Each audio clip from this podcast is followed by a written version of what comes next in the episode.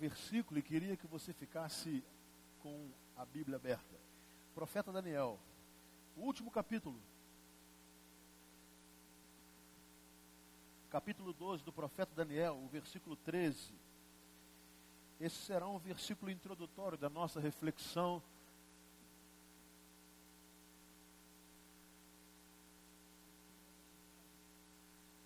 Será. E quanto a você? Esse é o tema. Eu quero tomar do texto esse, esse tema e colocá-lo na interrogação. E quanto a você? E vou pedir a você, por gentileza, para ficar com a Bíblia aberta, porque nós vamos começar pelo final. Mas eu quero pensar sobre o que levou o Senhor a falar essas palavras com o profeta Daniel. E na história tão conhecida por todos nós, porque a história de Daniel é conhecida por todos nós, pelo menos por aqueles que têm algum contato com a palavra de Deus, têm alguma formação bíblica, se não conhecem bem, já ouviram alguns relatos da história do profeta Daniel. E é um livro que do Velho Testamento, ele também nos lança, nos joga para frente. E eu quero ler uma vez, e depois eu gostaria que todos nós lêssemos bem bonito, numa só voz, porque a interrogação desta noite é para mim e para você. E quanto a você? Eu lerei a primeira vez, depois leremos todos juntos. Quanto a você, siga o seu caminho até o fim. Você descansará, e então, no final dos dias, você se levantará para receber a herança que lhe cabe. Amém? Vamos ler juntos? Quanto a você, siga o seu caminho até o fim. Você descansará, e então, no final dos dias, você se levantará para receber a herança que lhe cabe. Há pouco tempo atrás eu usei esse versículo para falar sobre um tempo futuro, olhando para frente. Hoje eu quero usá-lo para olharmos para trás. É claro que o último capítulo do profeta Daniel está nos falando de um tempo futuro, inclusive, esse capítulo já faz menção sobre a realidade da ressurreição.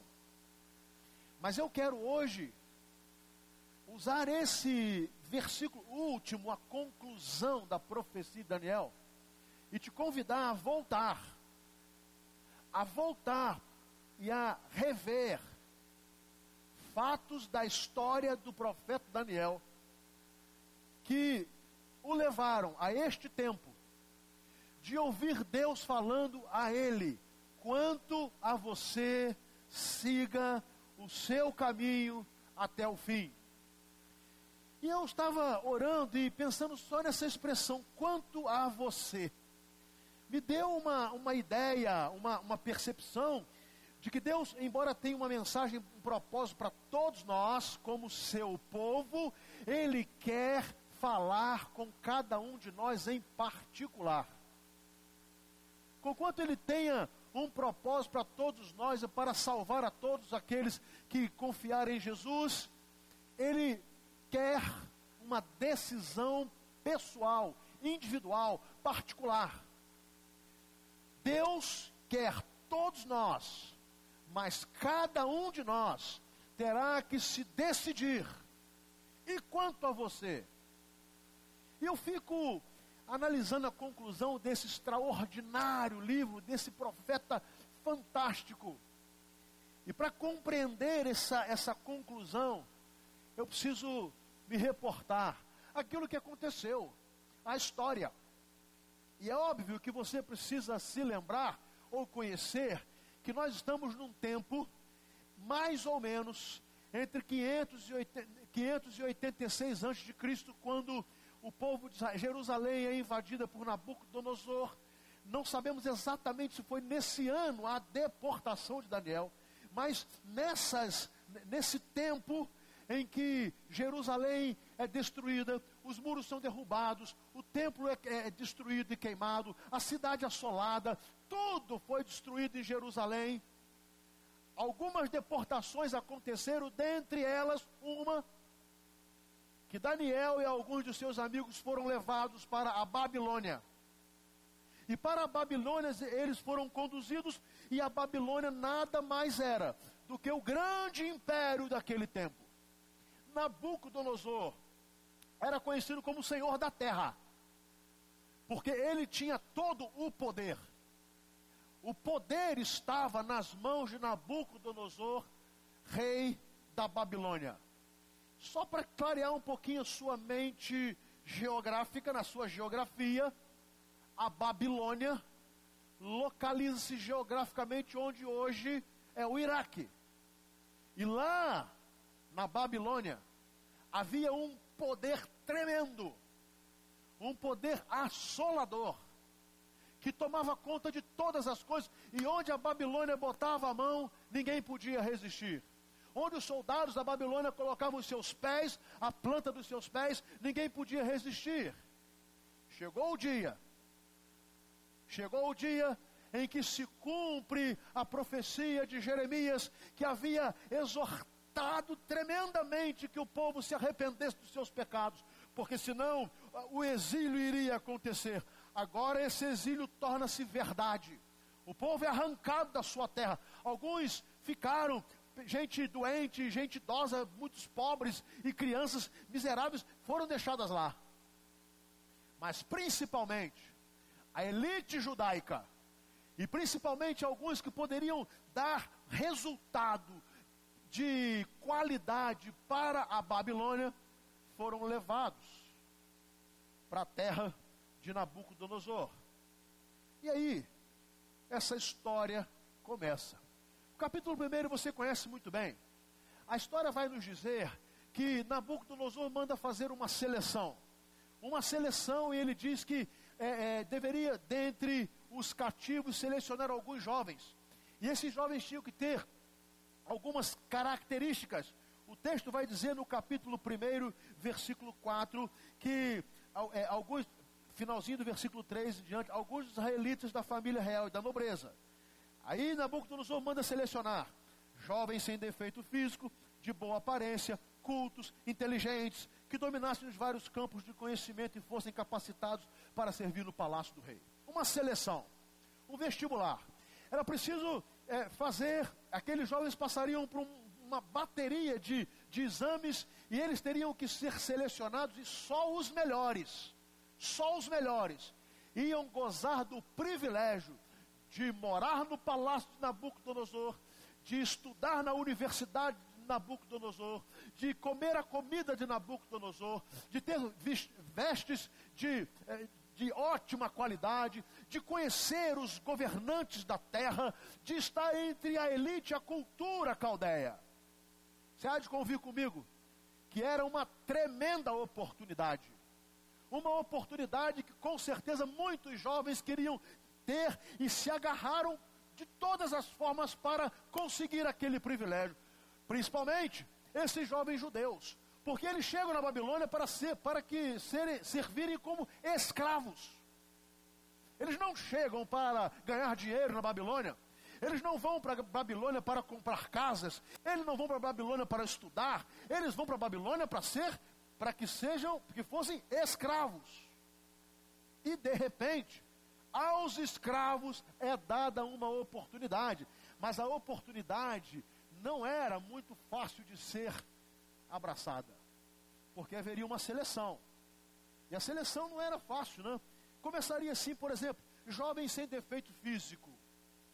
Parece que na Babilônia não havia nenhuma preocupação com pessoas que, por várias circunstâncias, tinham deficiências físicas.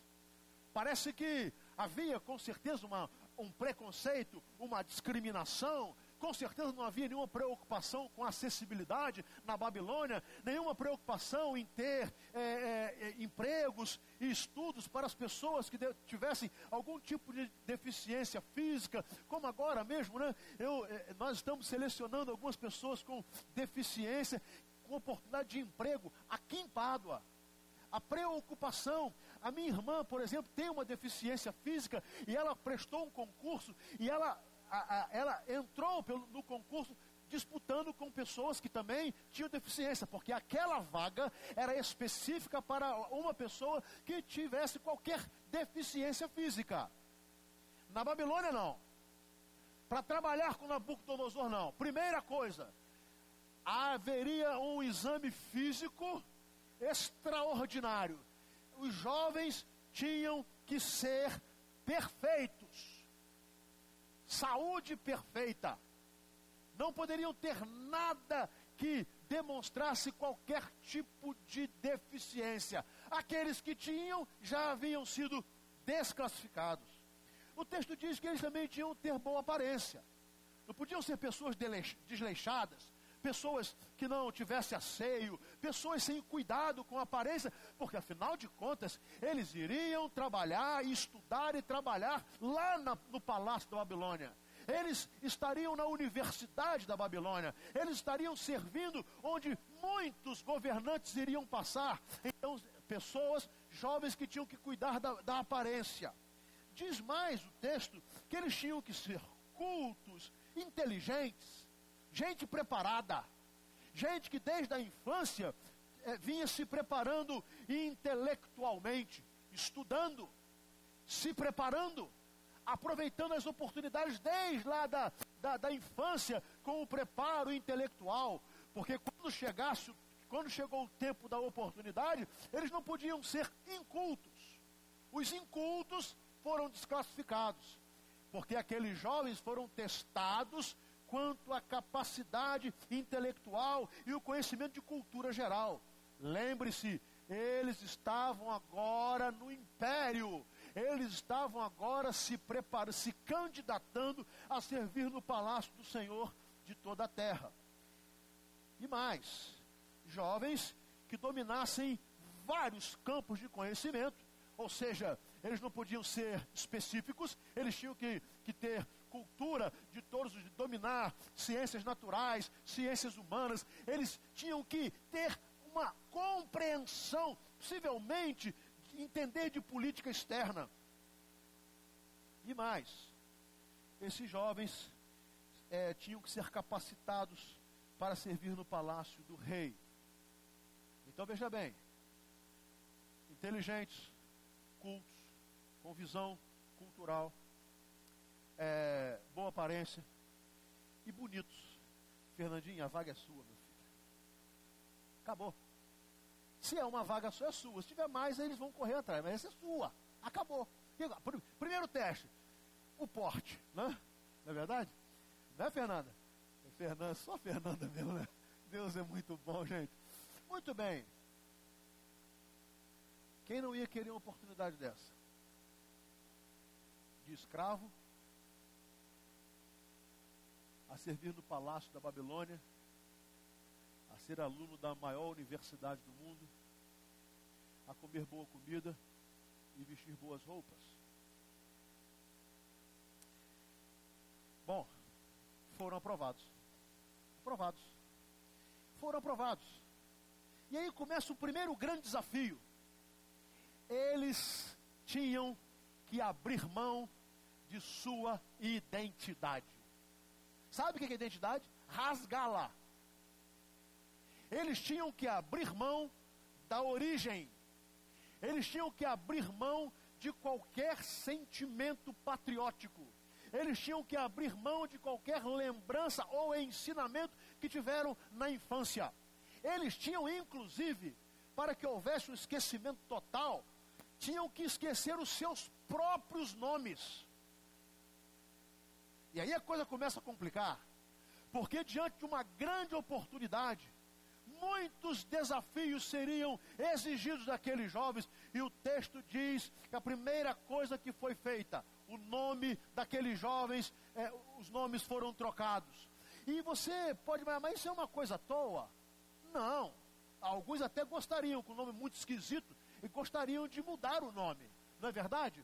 Mas na cultura judaica, o nome demonstrava exatamente aquilo que os pais esperavam dos seus filhos. e principalmente com respeito a Deus. Na verdade, o que Nabucodonosor queria era tirá-los é, a, a identidade espiritual. A identidade espiritual e começa a trocar o nome daquela, daquelas pessoas. Daniel, Deus é o meu juiz. Agora ele vai se chamar Beltesazar, guardado dos tesouros de Bel, um deus do paganismo. Misael, aquele que é Deus forte, se chamará Mesaque, da divindade Isaac. Azarias, o Senhor é um socorro, chamar-se, iria se chamar Abidnego, o servo do fogo brilhante. Ananias, a graça do Senhor, chama, se chamaria Sadraque, a inspiração do sol, o Deus Sol. Veja bem, a oportunidade estava lá mas eles agora tinham que abrir mão da própria identidade, não poderiam ter nenhuma lembrança do Deus de Israel, nenhuma lembrança de qual era o Deus do seu povo, nenhuma lembrança do Deus dos seus pais, nenhuma lembrança dos ensinamentos que receberam no berço, tinham que abrir mão de tudo. Vocês agora são servos dos deuses da Babilônia, vocês são servos dos deuses do paganismo. Esqueçam o Deus de Israel e a garantia de universidade será dada a vocês, a garantia de prosperidade de boa roupa, de boa comida, de um futuro brilhante. Mas esqueçam Deus. Esqueçam Deus.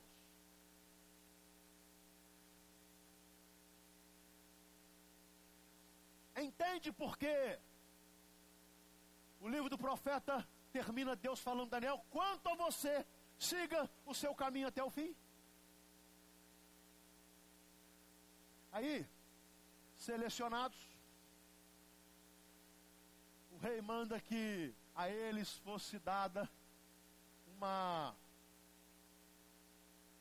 uma refeição, uma alimentação escolhida para que eles pudessem ter uma alimentação boa, sob o ponto de vista de nutrientes, óbvio, mas eles tinham que comer a comida da Babilônia. Não lhes era dado o direito de rejeitar a comida e muita daquela comida oferecida aos deuses da Babilônia. Muitas daqueles, muitos daqueles alimentos sacrificados e oferecidos aos deuses da Babilônia. E aí vem o segundo desafio. Tudo bem, eu vou para a universidade, eu vou ter meu trabalho, eu vou ter minha roupa, eu vou estar no meio de gente cheirosa, eu vou conhecer o rei da terra, mas agora, além de ter o meu nome, a minha identidade arrancada. Eu agora também tenho que me contaminar com a comida da Babilônia e eu tenho que me comprometer com os deuses da Babilônia. E aí? E quanto a você? E quanto a você que pretende entrar ou já entrou numa das universidades brasileiras contaminadas por essa comida da Babilônia? E quanto a você que já entrou ou pretende entrar por concurso público ou por um vestibular, seja lá o que for, no meio de uma grande oportunidade, mas que vão exigir que você perca, abra mão da sua identidade de filho de Deus, abra mão da sua identidade de crente, abra, abra mão dos ensinos dos seus pais, abra mão da palavra de Deus, porque você vai ter tudo de bom, mas você não pode levar com você nada que venha da parte de Deus. E agora coma a nossa comida. Coma a nossa comida. E a nossa comida está aí nas chopadas, a nossa comida está nas baladas, a nossa comida está nas drogas, a nossa comida está na orgia, a nossa comida está em todo tipo de depravação. Se vocês quiserem comer a nossa comida, a oportunidade lhe será dada. Essa era a oferta. E aí, Daniel se levanta e o texto diz que ele decidiu não se contaminar. Ele tomou uma decisão. Decidiu não se contaminar com a comida do rei. E não foi uma decisão só dele. Porque a sequência do texto vai nos mostrar que os seus amigos também, Sadraque, Mesaque e Abednego também não se contaminaram. E agora? Como é que eu posso entrar nessa universidade sem fazer parte do, do, daquilo que todo mundo faz? Como é que eu posso entrar nessa universidade e não comer a comida da Babilônia? Como é que eu posso entrar nessa universidade e não comer e não me lambuzar com todo o pecado que me será oferecido? Eu vou perder a chance. Se eu não me dobrar, se eu não fizer o que todo mundo está fazendo, eu perco a minha chance, a minha vaga na universidade. Mas Daniel falou assim: Bom, eu não vou me contaminar, os seus amigos também. E aí eles fizeram o seguinte: Olha, vamos fazer uma prova. Você falou para o comandante: Se você me dá 10 dias, 10, e eu vou comer aqui uma comida aqui nossa, vocês comem tudo que a Babilônia tem para comer, no final de 10 dias, aí façam o teste. Se nós tivermos ruins, piores que os outros, seremos eliminados. Mas não negociaremos os nossos valores. E aí foi feito, 10 dias. E eles eram crentes mesmo, porque eles passaram comendo verdura e legume 10 dias. Eu morri no segundo dia. E eles foram. Terminou. Dia da prova. O texto vai dizer que o rei conversou com eles. Versículo 19. E não encontrou ninguém comparável a Daniel, Ananias, Misael e Azarias. De modo que eles passaram a servir o rei. E eu aprendo com isso. O crente fiel, Deus é por ele. Amém? Agora, eles tinham uma percepção de que eles eram muito bons. Eles eram, tinham boa aparência, eles não tinham defeito físico, eles tinham uma cultura geral extraordinária, eles tinham uma tremenda facilidade em falar e aprender vários idiomas, mas uma coisa eles reconheceram, e se você quiser, o versículo 17 vai dizer assim: a esses quatro jovens, guarde isso, guarde isso. Deus deu sabedoria e inteligência para conhecerem todos os aspectos da cultura e da ciência. Percebem? Eles entendiam que foi Deus. Não deram lugar à vaidade, ao orgulho. Nós somos melhores, nós somos mais cultos, nós somos mais inteligentes, nós conhecemos mais, nós somos preparados. Não, nós recebemos isso de Deus. Então pouco me importa se os meus professores vão querer que eu abandone meu Deus. A minha inteligência vem de Deus. Pouco importa se as oportunidades da vida serão, é, me serão arrancadas se eu não negar o meu Deus. Pouco importa a minha inteligência, o meu conhecimento, a minha sabedoria. Tudo isso vem de Deus. Foi Ele quem me deu. E eu quero dizer a você, meu querido jovem, que então vale a pena ser fiel em qualquer circunstância e em qualquer lugar. Se você está indo bem no seu trabalho, não é só porque você é inteligente. Você é inteligente, você se preparou, você estudou, você foi, foi é, competente, você conseguiu conquistar a sua vaga. Parabéns, mas não se esqueça que isso foi Deus quem te deu. E por causa disso, Deus honrou aqueles jovens, e o texto diz que eles passaram a servir lá no palácio, e eles eram, presta atenção, dez vezes mais sábios do que todos os magos. Se eu contar uma historinha para vocês de uma jovem chamada Evelyn. Evelyn é, é, filha de um pastor amigo meu, pastor Eberton, da primeira igreja batista de Cantagalo. Menina linda, inteligente, simpática. E essa menina tinha um sonho de fazer geologia, fez prova, passou, faz geologia na UF. E ela começou. E aí, ela sofreu todo tipo de perseguição que você possa imaginar. Zombavam dela como pode um geólogo acreditar em Deus? Como pode alguém que estuda profundamente a terra ainda acreditar em algo sobrenatural? Como pode alguém que tem o conhecimento dessa ciência ainda servir a, a, Jesus, acreditar na Bíblia? E essa menina começou a sofrer uma terrível pressão. Terrível. Novinha. Chorava, ia para casa da avó onde está morando, ela fez contato comigo várias vezes, emprestei, indiquei livros e tal. O pastor, o pai dela também, muito bem. E essa menina continuou, e ela continuou, não abandonou um dia a sua igreja, não deixou de louvar a Deus, não deixou de participar das coisas de Deus, e ela começou devagarzinho. E aí os professores que também achavam um absurdo uma aluna de geologia ser crente começaram a olhar aquela menina com olhos diferentes. Essa menina é diferente, ela é mais competente do que, do que os outros, ela é mais estudiosa do que os outros, ela cumpre com as obrigações antes dos outros, ela é muito competente, muito bem. Hoje ela auxilia quase todos os professores. Respeitada. Venceu essa barreira, não por gritar, não por se misturar, venceu a barreira porque não aceitou negociar a sua identidade de serva do Senhor Jesus. Ninguém poderia tirar isso dela. E ela está lá. Daqui a pouquinho está terminando o curso de geologia. Extremamente reconhecida e respeitada como cientista e principalmente como crente de verdade. Glória a Deus. Bom, eles passaram no teste e eles eram bons, dez vezes mais competentes do que os outros. Guarde uma coisa: por mais que o meio vai tentar te tirar de Deus, fique tranquilo. Se você for competente, honesto, tem lugar para você. Tem lugar para você. Vem o segundo desafio. O segundo desafio é o seguinte, no capítulo 3 de Daniel. Bom, todo rei é meio maluco, né? Ele fica meio megalomaníaco. E aí o rei vai mandar fazer um monstrengo de uma, de uma imagem. Nabucodonosor fez uma imagem imensa, 27 metros de altura, 2 metros e 70 centímetros de largura, e ergueu esse negócio absurdo.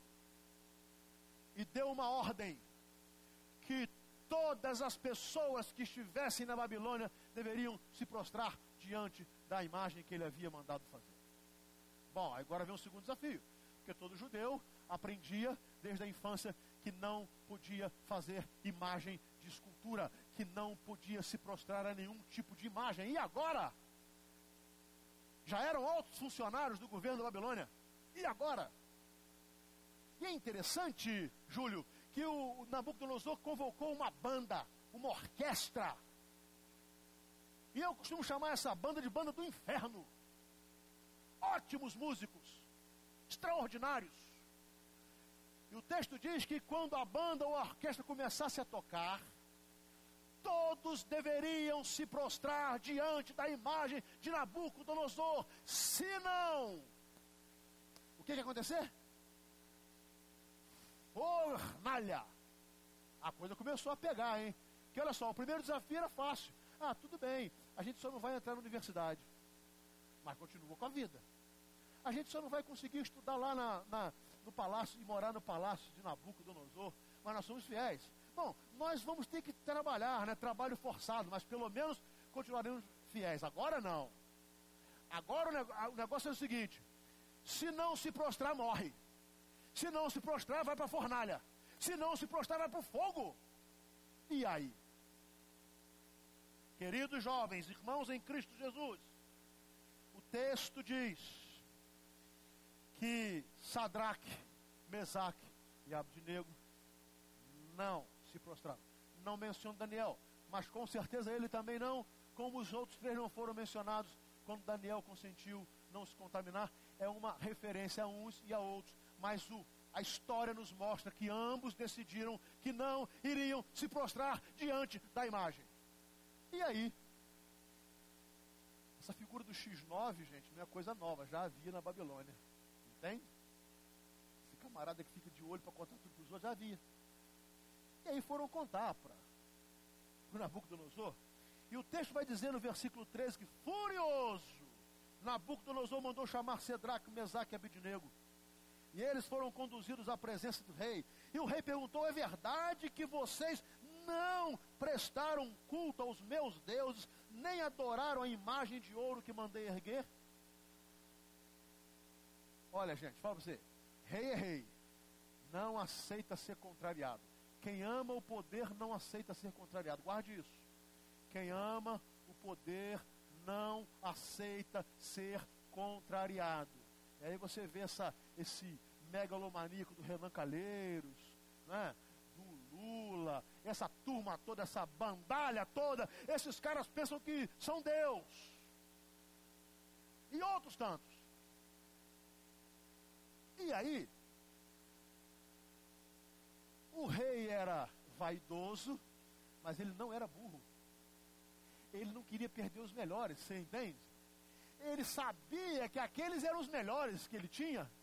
Ele então assim, esses caras me desafiaram, mas eles são os melhores. Esses caras me fizeram passar vergonha, mas eles são os melhores. Eu vou dar um jeito. Aí, o rei dá uma segunda chance. Olha, gente, no período dos reis, do Velho Testamento, rei não dava segunda chance, pisou na bola, morria mesmo. Mas esses não. Eles eram bons. Eles eram mais inteligentes, mais cultos, mais preparados, mais responsáveis, mais trabalhadores. Então o rei precisava deles, queria tê-los, deu uma segunda chance. Olha, vamos fazer o seguinte: vou convocar a banda de novo. a banda, a orquestra vai tocar outra vez. Eu vou chamar esse pessoal todo. É um aparato, vem todo mundo, os instrumentos todos. E quando eu mandar tocar, faça o seguinte: vocês se ajoelhem diante da estátua. Quando vocês ouvirem o som da trombeta e do pífaro, e vai falando de todos os instrumentos, olha, se vocês se dispuserem a prostrar-se em terra e adorar a imagem que eu fiz, será melhor para vocês. Mas se não adorarem, serão imediatamente atirados numa fornalha de chamas e que Deus pode, poderá livrá-las das minhas mãos. A questão é a seguinte: a banda vai tocar. E vocês precisam se ajoelhar. Se vocês não se ajoelharem, vocês serão lançados na fornalha. E a pergunta do Nabucodonosor: que Deus poderá livrá-los das minhas mãos? Ou seja, eu sou mais poderoso do que o Deus de vocês. Essa era a questão. E talvez você fale assim, gente, mas esses camaradas eram radicais demais, porque não tinha nada demais, né? Toca a banda, o Júlio vem. Não, o Júlio é da banda do inferno, né? o, Júlio, o Júlio toca, e aí, ô Júlio, me perdoe, meu filho. O Júlio toca, era só uma joelhadinha só, sabe? É só assim, né? né? Tá bem, beleza? Não, eu continuo crente. Eu continuo crente. Eu sou crente, mas. Oh, tá, tá, eu continuo crente. Tem muito jovem que faz isso. E tem muito homem e mulher que faz isso. Tem. Eu sou crente, mas se é para adorar um pouquinho aos deuses do mundo, eu faço. Eu sou crente, mas se eu vou servir um pouquinho só a Satanás para me dar bem, eu faço. Eu sou crente, mas se eu tenho que prostrar meu, o meu rosto em terra para não perder a oportunidade, eu faço. Mas esses aqui não. Esses não. Bom, eu fico admirado é, com a resposta desse pessoal. É, é, esses caras eram inteligentes mesmo. E aí, qual foi a resposta dos jovens? Versículo 16. Sadraque, Mesaque e Abidinego responderam ao rei: Ó oh, Nabucodonosor, não precisamos defender-nos diante de ti. Se formos maltratados na fornalha em chamas, o Deus a quem prestamos culto poderá livrar-nos, e ele nos livrará das mãos, das tuas mãos, ó rei. Mas se ele não nos livrar, saiba, ó rei, que não prestaremos culto aos deuses, nem adoraremos a imagem de ouro que mandaste erguer. Esse versículo aqui é uma, uma pá de cal na teologia da prosperidade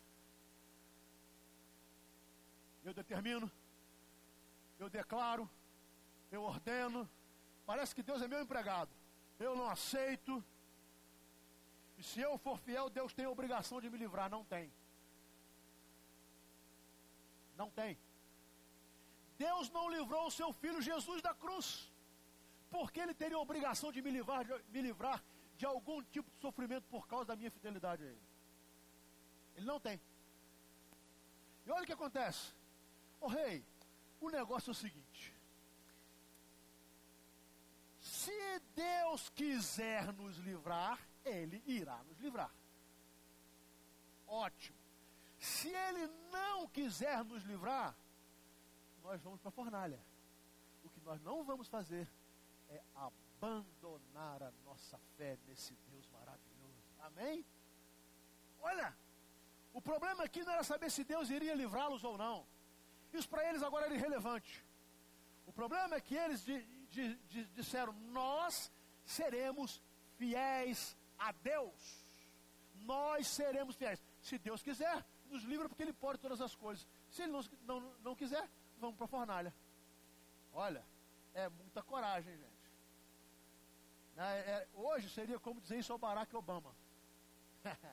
a partir de janeiro é como dizer isso ao Donald Trump.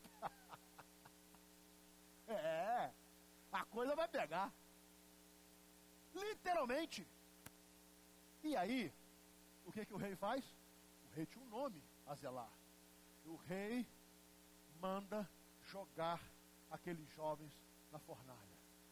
Só com agravante, mandou aquecer sete vezes mais. Ou seja, o fogo vai consumir. Aliás, gente, cuidado tem um monte de evangélico que vive pedindo fogo. No contexto bíblico, quando se pede fogo, está se pedindo juízo e condenação. Cuidado! Lá no Evangelho, quando a palavra diz que Jesus Cristo era quem nos batizaria com o Espírito Santo e com fogo, o pessoal fica pedindo o batismo do Espírito Santo com fogo. Não peça, não, meu filho, porque o batismo do fogo é para aqueles que rejeitaram Jesus Cristo. E aí, fornalha, o negócio pegando, eles estavam vendo Toninho a porta do inferno, literalmente, e pronto. E agora? Os guardas foram pegar aqueles jovens e ó, bum, o calor era tão absurdo que os guardas morreram. E olha, os três jovens foram lançados. Bom, fato consumado. Fato consumado nada. De repente, o pessoal olha para aquela fornalha e tinha aqueles três camaradas andando para lá e para cá. E não, com agravante, apareceu mais um. Apareceu mais um. Lançamos quatro. Eles eram para ser consumidos, agora desses três tem mais um. E andava para lá e para cá, andava para lá e para cá. E esse quarto parecia filho na concepção caldeia dos deuses. É porque eles não sabiam que aquele quarto era o Filho de Deus. Amém? Vou falar para você uma coisa, meu jovem. Não tenha medo meio que você está vivendo, e eu sei que o mundo hoje está terrível. Se você for lançado numa fornalha por causa da sua fé, Jesus entra no fogo com você. Se você for lançado para a morte na fornalha, por causa da sua fé. Jesus não deixa você sozinho, ele entra com você. E aí, houve uma tremenda confusão.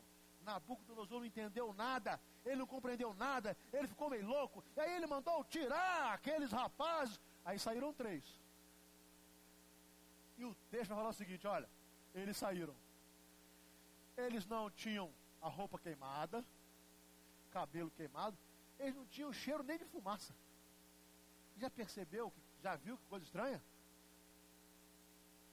Se você passar pelos anos de turbulência da sua vida, sem abandonar a sua fé em Deus, quando isso passar, você sairá melhor, mais purificado e mais preparado. Bom, que, que Nabucodonosor fez? Baixa um decreto. Qual era o decreto? Quem não adorar ao Deus de Sadraque, Mesaque e Abidineu. Que coisa impressionante. Deixa eu falar para você uma coisa. No meio que você está, tudo será feito para você abandonar a sua fé. E envergonhar o nome de Jesus. Se você vencer, o nome de Jesus será honrado se você vencer, ainda que as pessoas não se curvem diante de Cristo, o nome dele será exaltado por intermédio da sua vida. Bom, vitória. Acabou. Vamos embora. Bola para frente. E continua aqueles quatro trabalhando lá no reinado de Nabucodonosor. E eles eram bons, mas o tempo passa, entra reino, sai reino. Agora o rei era Dario, o persa. Dario agora era o rei. Agora quem mandava era Dario. E Dario vai ser ter o seu ego afagado. Olha, gente, você quer, você quer ver uma pessoa cair, é afagar o ego, né? Afaga o ego. Diz assim, você é o melhor, você é o mais poderoso, você é o mais inteligente, você é o mais culto, você é isso, você é aquilo. O camarada fica, vai, vai inflando até, até arrebentar. E o Dario fez a mesma coisa.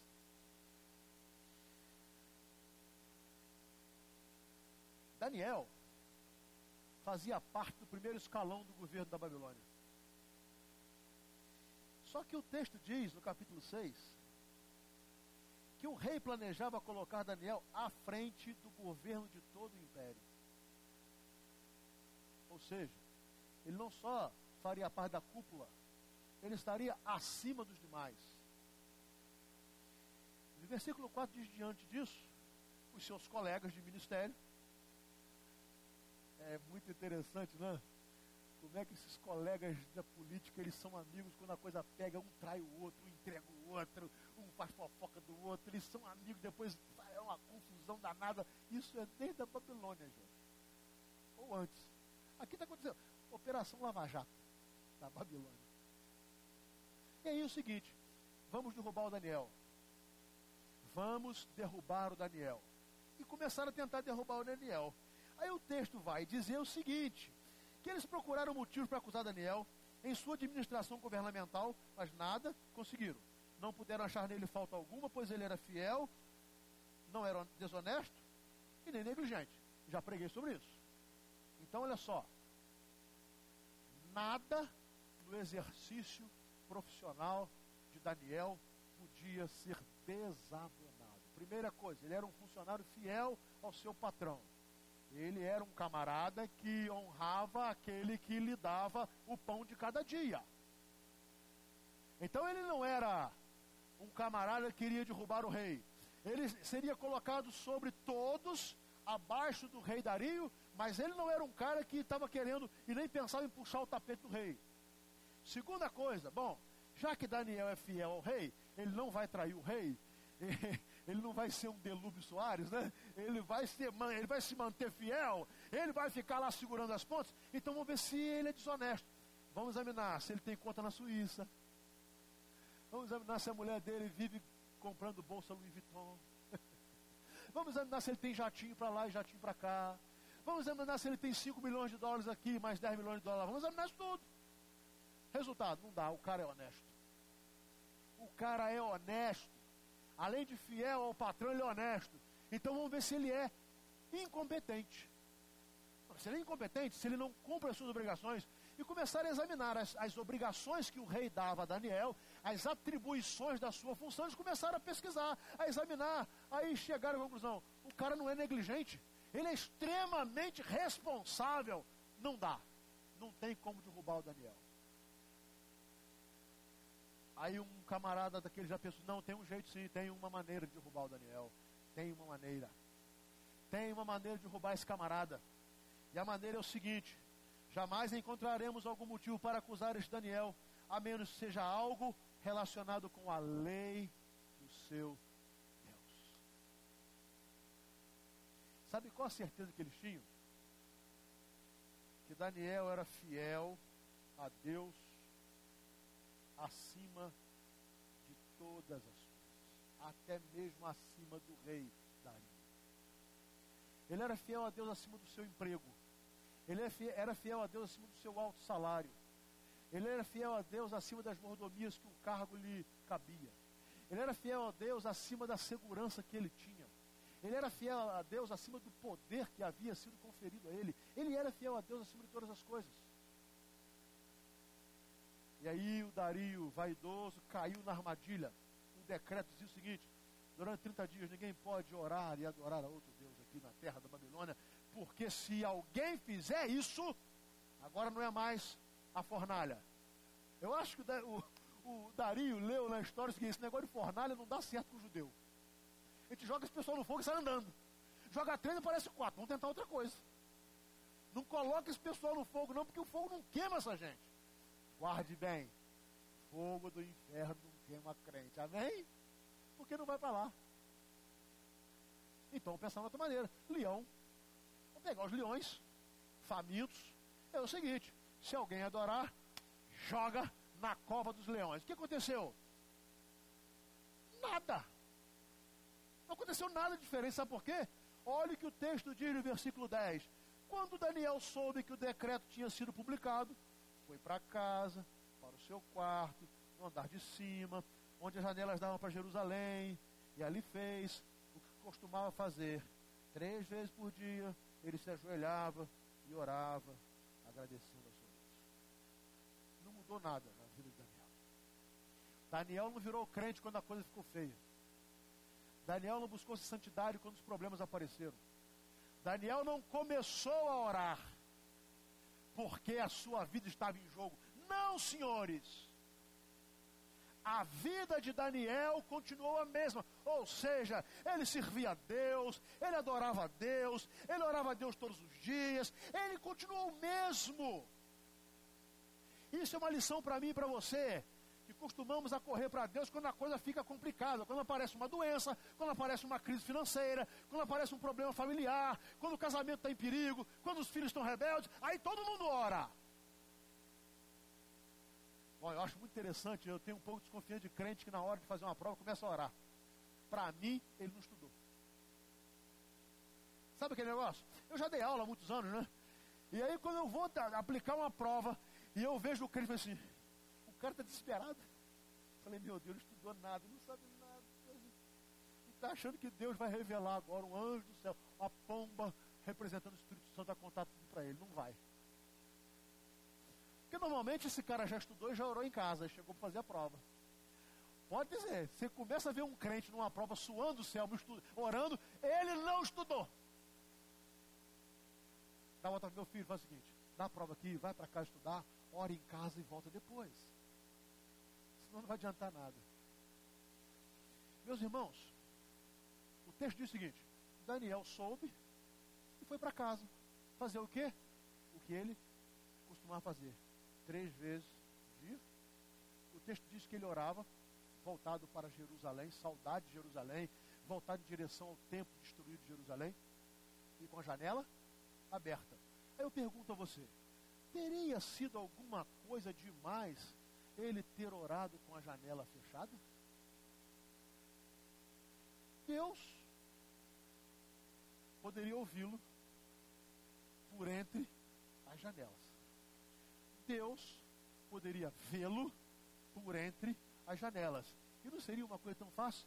Janela fechada. Ele ia nem ajoelhar, não. Ele ia estar debaixo da cama. Ó oh Deus, o Senhor é Deus, só o Senhor é fiel. Dario não é Deus, mas ninguém pode saber que eu creio nisso, mas eu continuo fiel. Pensa direitinho se ele não poderia fazer isso. Se ele não poderia orar sem que ninguém visse. Sabe por que, não fez isso? Que a sua experiência com Deus lhe havia ensinado que Deus não depende das circunstâncias para ser Deus. Você pode achar o seu professor o cara mais extraordinário do mundo, ele não é nada diante de Deus. Você pode achar o reitor da sua faculdade, o camarada mais, ele não é nada diante de Deus. Você pode achar o seu patrão, o camarada mais extraordinário do mundo, ele não é nada diante de Deus. Ele não pode nada contra Deus. Nada. Por isso Daniel continuou a orar. E aí aparece de novo o X9. Oh, rei, o tal do Daniel é realmente o camarada é queixo duro, está aí desafiando a tua autoridade. Ele, ele não teve nem o cuidado de fechar a janela. O camarada é tão cara de pau que ele abriu a janela e orou, e pelo jeito orou em voz alta. E olha, isso é uma afronta. Dario, triste. E triste por quê? Porque Daniel era o melhor que ele tinha. Você está percebendo o que eu estou dizendo para você? Que os crentes precisam ser os melhores naquilo que fazem? Um grande testemunho que o crente pode dar é ser o melhor profissional, o melhor professor, o melhor aluno, o melhor médico, o melhor contador, o melhor pedreiro, o melhor pintor, o melhor, o melhor. E ele honra a Deus quando ele é o melhor. E Daniel era o melhor. Mas Dario chamou Daniel, Daniel, posso voltar atrás, eu perco a minha autoridade aqui. Daniel, rei, não tem jeito. Não tem jeito. Então o rei deu ordens, e eles trouxeram Daniel e o jogaram na cova dos leões. O rei, porém, disse a Daniel que o seu Deus, a quem você serve continuamente, o livre. E taparam a cova com uma pedra. E o rei acelou com o seu anel selo, com os anéis dos seus nobres, para que a decisão sobre Daniel não se modificasse. Você percebe um detalhe nesse texto? Que o rei estava acreditando que o Deus de Daniel poderia livrá-lo? Percebe? Isso é tipicamente exemplificado com um incrédulo que pede a você para orar por ele.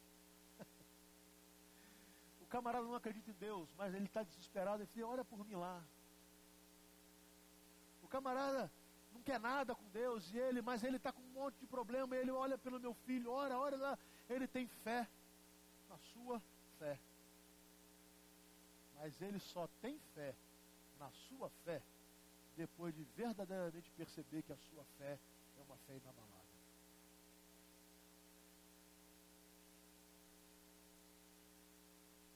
Eu sei que você vive no meio de ateus, o ateu é aquele que diz não acreditar em Deus. Sei que você vive no meio de agnóstico, o agnóstico é aquele que diz assim, eu não sei se Deus existe se, ou se não existe. Isso tanto faz para mim. Eu sei. Mas o que eu sei é que a experiência que você tem com Deus poderá mudar um coração de alguém que até mesmo repudia a existência de Deus. Aí, gente, o negócio ia pegar, né? Agora não era fogueira, agora era leão. Bom, no outro dia, o rei vai lá.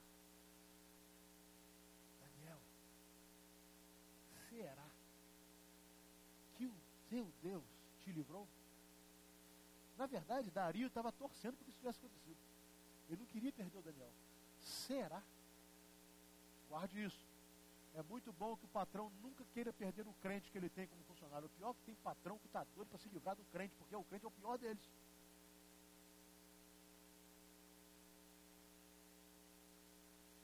Daniel responde assim: Ó oh, rei, vive para sempre.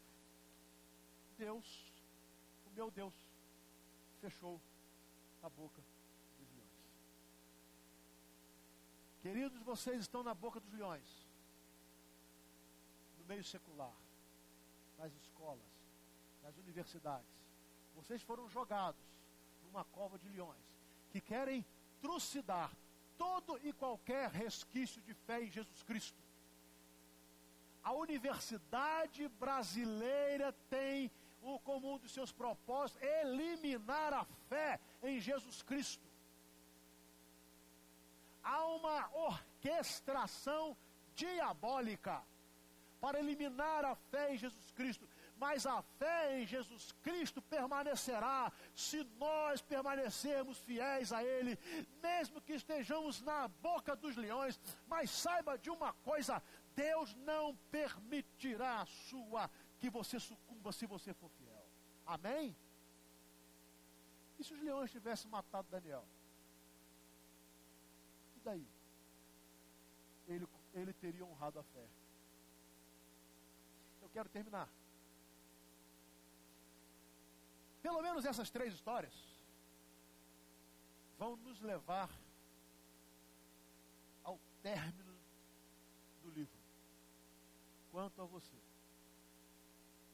siga o seu caminho até o fim. Porque depois você se levantará e receberá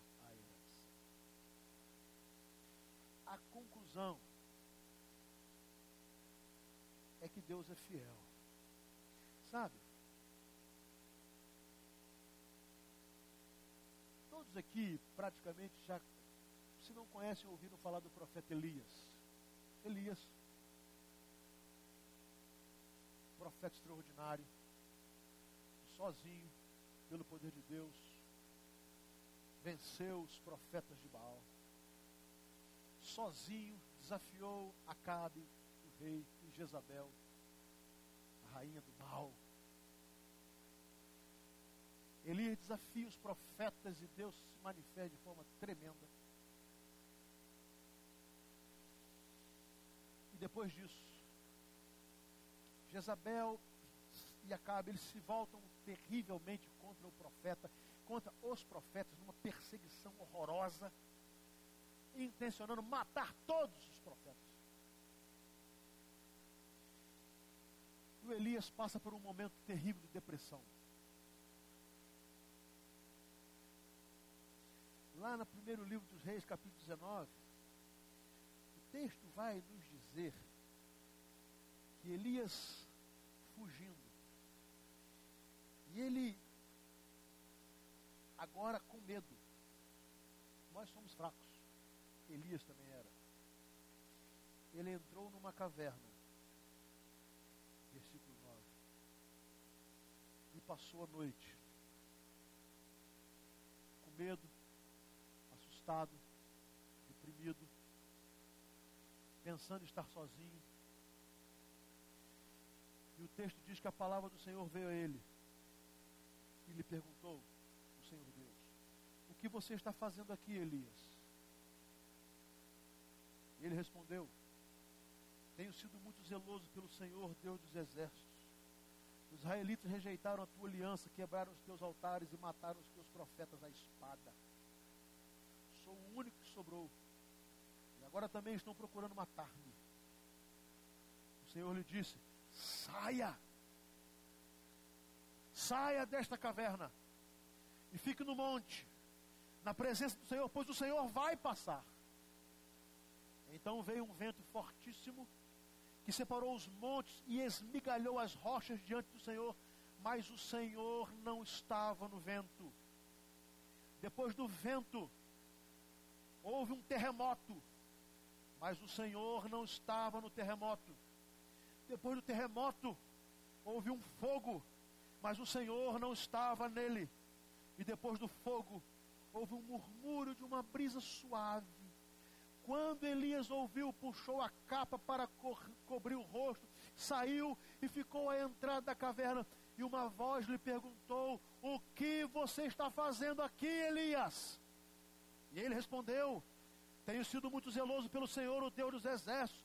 Os israelitas rejeitaram a aliança, quebraram os teus altares, mataram os teus profetas à espada. Sou o único que sobrou e agora também estão procurando matar-me. O Senhor lhe disse: Volte pelo caminho onde veio e vá para o deserto de Damasco. Chegando lá, una, unja Azael como rei da Síria. Unja Jeú, filho de Nissi, como rei de Israel. E ele vai proferindo, ele vai proferindo. E o versículo 18, Deus diz assim: No entanto, fiz sobrar sete mil em Israel todos aqueles cujos joelhos não se inclinaram diante de Baal, e todos aqueles cujas bocas não o beijaram. E então Elias saiu de lá e encontrou Eliseu, filho de Zafate. Deixa eu dizer para você uma coisa. Todos nós temos momentos de profunda tristeza na nossa fé, de desânimo, de vontade de desistir, de vontade de abandonar. Não é fácil ser um cristão nesse mundo podre, perdido. E algumas vezes, Acabe Jezabel, eles vêm contra nós com uma fúria, querendo matar a todos nós. Deixa eu dar um dado para você. Há um dado estatístico dizendo que 70% dos jovens cristãos que entram na universidade abandonam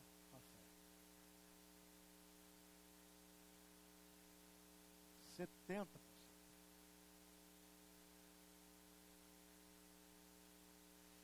Porque abriram mão da identidade. Se lambuzaram com a comida de Nabucodonosor. Preferiram se dobrar à estátua que ele manda fazer, mandou fazer com medo da fornalha. E decidiram que não iriam orar e nem manifestar mais a sua fé com medo da boca dos leões. Isso talvez tenha levado você a entrar numa caverna espiritual ou no seu trabalho. Está com medo, acuado, acovardado, sente-se muitas vezes discriminado, humilhado, e talvez diga assim: Eu estou sozinho. Não está. Não está. Graças a Deus, tem 30% desses aí que preferem a fornalha e a boca do leão a perder a sua fé. Confiando no Senhor dos Exércitos. Aí você acha que tem que acontecer um negócio muito extraordinário para Deus falar com você. Né? Tem que ser aquele negócio pesado. Cuidado com isso. Deus manda Elias sair da caverna. E aí, vem um vento e começou a derrubar tudo, sabe? Aquele negócio tremendo. Deus não estava vento. Depois vem um terremoto que abalou as estruturas da terra. Deus não estava no vento. Depois veio um fogo consumindo tudo. Deus não estava no fogo. E é impressionante que os crentes hoje querem encontrar Deus no terremoto, no, é, onde tem barulho? No terremoto, no vento e no fogo. Aí sopra uma brisa. Um vento calmo e tranquilo naquele silêncio Deus está. Deus fala o seu coração, Ele pode fazê-lo no silêncio, no seu quarto, meu jovem, no silêncio da sua casa, no silêncio da sua solidão. Quando você está buscando comunhão com Deus, Deus não precisa de confusão, de gritaria e disso, de aquilo. Ele sopra em você. E você percebe a doce presença. E ele fala baixinho para você assim: Você